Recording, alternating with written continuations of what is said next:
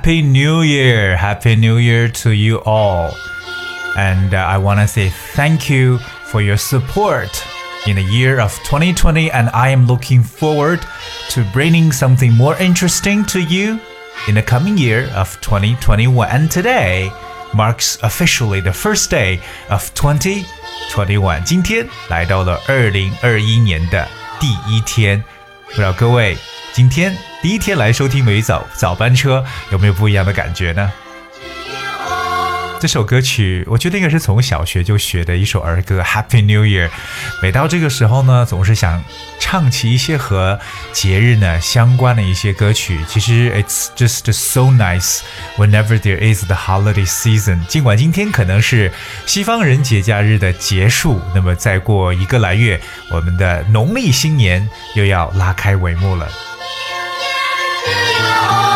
So today I want to talk about New Year, all right, and uh, because there's just really so much to talk about whenever there is, uh, you know, holidays around. So New Year's Day, uh, New Year's Day is a national holiday celebrated on January 1st, the first day of the new year, uh, following both the Gregorian and the Julian calendar. This New Year's holiday is often marked by fireworks, parades, and reflection upon the last year while looking ahead to the future's possibilities.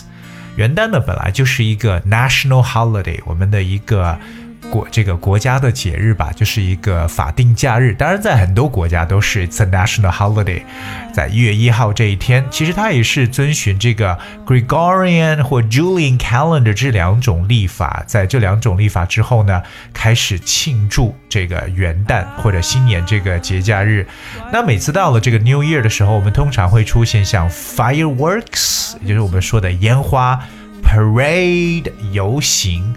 OK，还有很重要一个就是 reflection upon the last year，对去年的哎过往一年的一个反思，都是呢在今天大家可以去做的事情。我们说到这个啊、烟花呢，会用 fireworks，特别我们说这个燃放烟花、放烟花呢，可以使用动词短语 set off。set off 这个 off 是 o f f。Set of fireworks，就是放烟花，或者呢，大家可以去观看这种烟花表演，就是 fireworks display。You could really go and appreciate fireworks display。但很可能今年有疫情的原因啊，像很多这种庆祝性的节日呢，都会取消掉。还有第二个，尤其是对吧，就是 parade，我们常说的游行，p a r a d e。Parade. All right, parade. There, there are really many uh, interesting parade at the time of the New Year celebration. For example, like the famous ones include London's New Year Day Parade and the Rose Parade in Pasadena, California。特别比较着名的就是在英国伦敦举每年举行的这个新年游行，包括在美国加州的 Pasadena 所举行的这个玫瑰车的游行，都是非常的出名。虽然说今年呢，大家不一定能看到 parade，it is still one of the celebrations on the New Year's Day。 除了各种各样的庆典呢，其实我们刚才也提及到一点，就说新年这一天呢，也是大家需要做一个非常重要的动作，那就是 reflect upon your last year。我们来看一个动词 reflect，r e f l e c t。R E F L E C T reflect 这个词本身呢，表示它有很多意思，可以表示为反射、反应，对不对？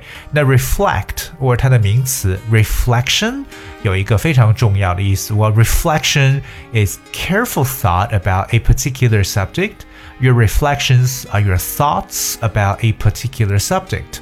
所以我们说的 reflection 这个词呢，就表示一种认真的一种思考。OK，so、okay, you have some reflection of last year，对去年过往一年的一一种思考，其实就是一个自我的反思。所以每到年底或新年一开始的时候，想想说，二零二零年对我来说是什么样的一年呢？那么二零二一年我又希望打上什么样的标签呢？And that requires reflection，这就是需要大家去思考的问题。来，大家举一个例子，比如说，After days of reflection, she decided to write back。 就是经过几天的思考、认真思考之后呢，他决定回信回去。So how do people celebrate? We talk about parade, we talk about fireworks. You know, many people celebrate New Year's in the company of loved ones, involving traditions meant to bring luck and success in a coming year. 那我觉得其实过年呢，或者说是新年期间，最重要的就是 you have the company of loved ones，有着这种爱你的人的一起的陪伴，对不对？你所爱的人都和你聚集在一起，而那通常呢，大家还要这个有很多很多庆祝的方式。Many cultures celebrate this happy day in their own unique way. Typically, the customs and traditions of Happy New Year's Day involve celebrating with champagne and a variety of different foods。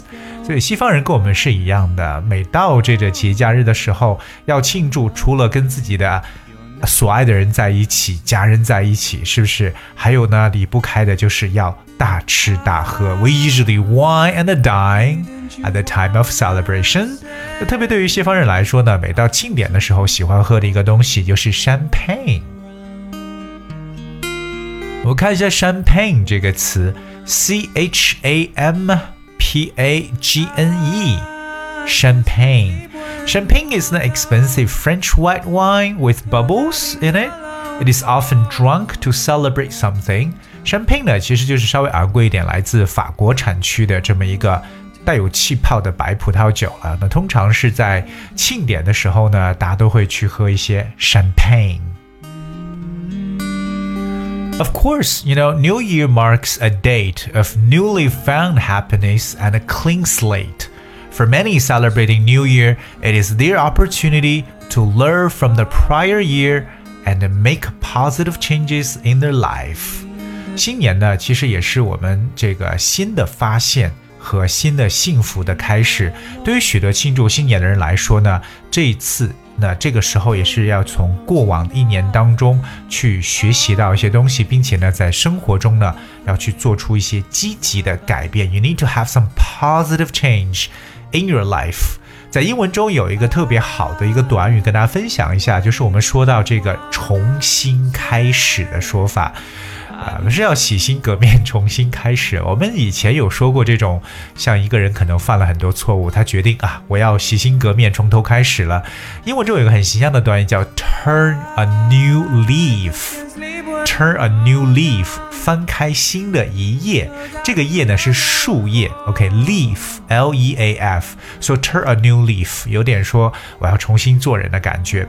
今天跟大家分享的这个短语叫 a clean state。a clean state。clean 就是干净的这个词，state 是 s t a t e，有点像状态啊。OK，so、okay, if you start with a clean state，啊，excuse me。啊，刚才说错了一个词儿哈，是 slate，s l a t e，不是 state，a clean slate，s l a t e。Alright, so if you start with a clean slate。 you do not take account of previous mistakes or failures and make a fresh start. OK，就是可能以往的这些过错都既往不咎，更重要的是 make a fresh start，重新开始。这个时候呢，就叫做 make a clean slate or start with a clean slate。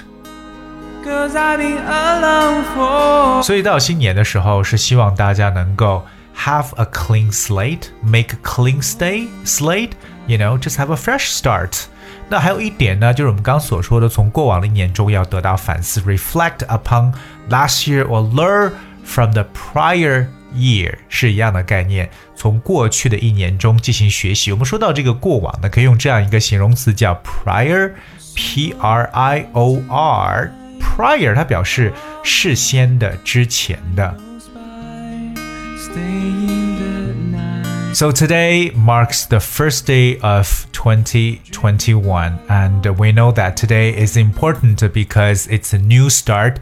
It is a new beginning. At the same time, we have to look back to the year of 2020 and see what we can sum up or we can chalk up to experience. 那总结2020年 展望二零二一年，希望各位能够过得更好。那二零二一年你有什么样的一些期许呢？不妨和我们一起分享一下。不管用什么样的平台来收听《美语早班车》，在后面留言给我们就可以。今天节目的最后呢，想跟大家分享一首特别经典的歌曲，我觉得都不用多做介绍了。这首歌一响起，大家都知道，来自 Carpenter 的《Yesterday Once More》。I hope you guys enjoyed it. Thank you so much for tuning. Have a happy, happy New Year holiday. I'll see you tomorrow.